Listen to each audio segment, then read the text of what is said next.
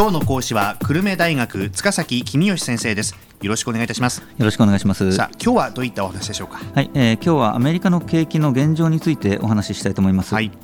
アメリカは4年半前にリーマンショックで急激に景気が悪化したわけですが、まあ、その後だいぶ回復してきていますと、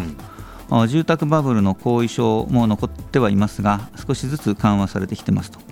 でもこうした状況を理解するためにはリーマンショック前のバブルに戻って考える必要がありますのでちょっと古い話ですが、はい。はい、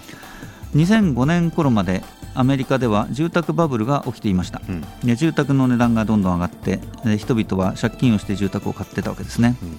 で銀行は信用力の劣る人々にも積極的に住宅ローンを貸していましたと、うんでまたアメリカ人は借金が好きですから値上がりした住宅を担保にして住宅ローンを借り増しして、自動車買ったりヨット買ったりして贅沢をしてたと。そんなことも起きてたわけですね。あの日本ではバブルが崩壊すると景気悪くなりましたよね、はい、アメリカでも同じようなことが起きたんでしょうか？そうですね。あのバブルが崩壊した後に起きることっていうのはどこの国でもまあ大体似たようなことが起きるわけです。でアメリカでは住宅バブルが崩壊して困ったことが3つ起きました。で第1は返済されない住宅ローンが増えて、えー、金融危機が起きましたと、うん、でこの話詳しく話すととっても長くなりますので省略して非常に大雑把に申し上げるとアメリカ中の銀行が貸し渋りをしたということですね。はい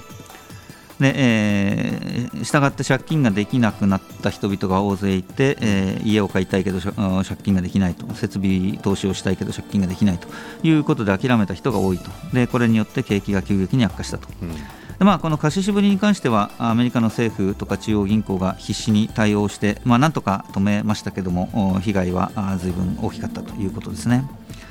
で困ったことの第2はアメリカ人がバブル期に贅沢をして家や車やヨットをもうすでに買ってしまったので、うん、新しく買いたいっていう人が残ってなかったっていうことですね。はいはい、で特に住宅が深刻でして住宅ローンが返せない人が増えましたから銀行が担保の住宅を取り上げて競売にかけるわけです。うんでそもそも買いたいっていう人が残ってないところに大量の住宅が競売にかかって売りに出されるわけですからもう新しく住宅を建てようなんて人はほとんどいないわけですね。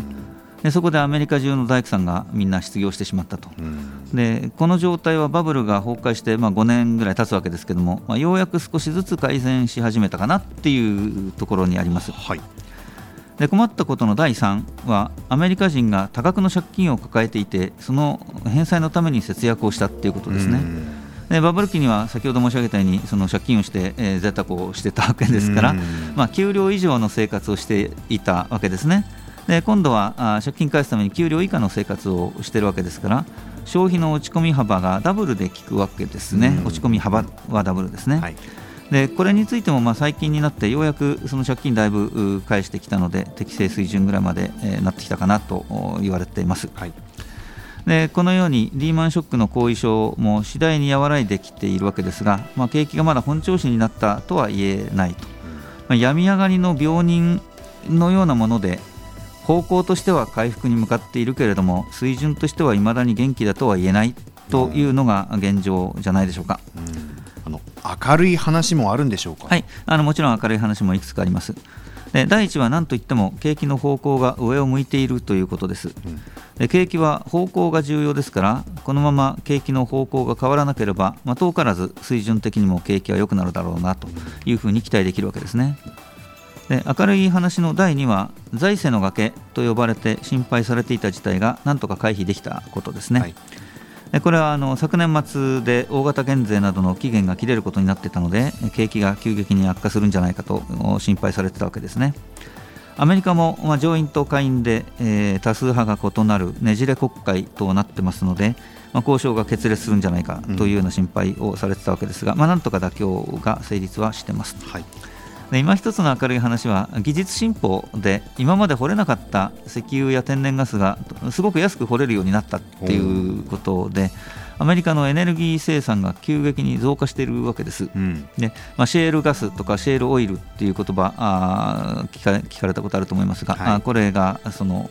石油ガスですね、うん、で。国際的な値段よりだいぶ安く生産できるので、こうしたエネルギーを掘る会社だけじゃなくて、えー、エネルギーを使う会社もアメリカに工場を建てようっていうような動きを見せていて、これも景気にプラスに働きそうですね。うんあの石油やガスが大量に出てくるということになりますと、これ、景気だけじゃなくて、さまざまな影響がありそうですよねそうですね、日本にとっての影響も決して小さくありません。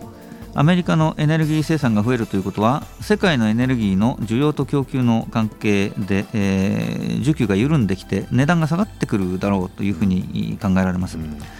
ここ数年は中国などの急成長によって、えー、世界的な石油などの需要が増えてますから値段が上がる傾向にありました。でこれがもしアメリカで大量の石油が取れて、えー、需給が緩んで、えー、値段が下がってくるということになれば日本はエネルギーのほとんどを輸入に頼ってますから、これ非常に大きな朗報ですよね。そうですね。で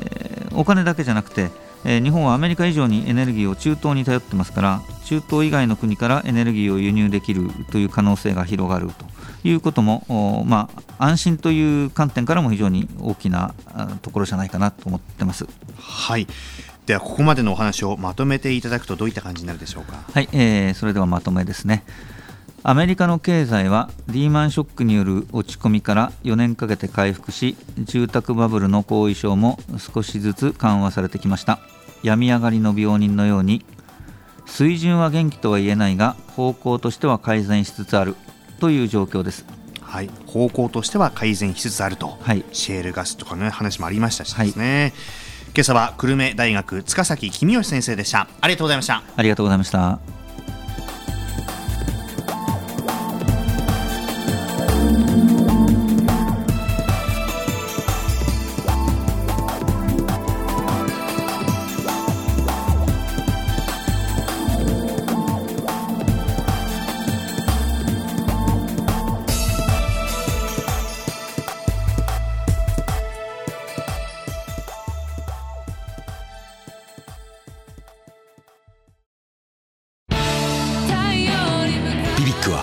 九州で生まれ九州の人たちに光を届けています。九州のお客様が光り輝くように。それが QTnet の変わらない思いです。キラキラつながる「QTnet」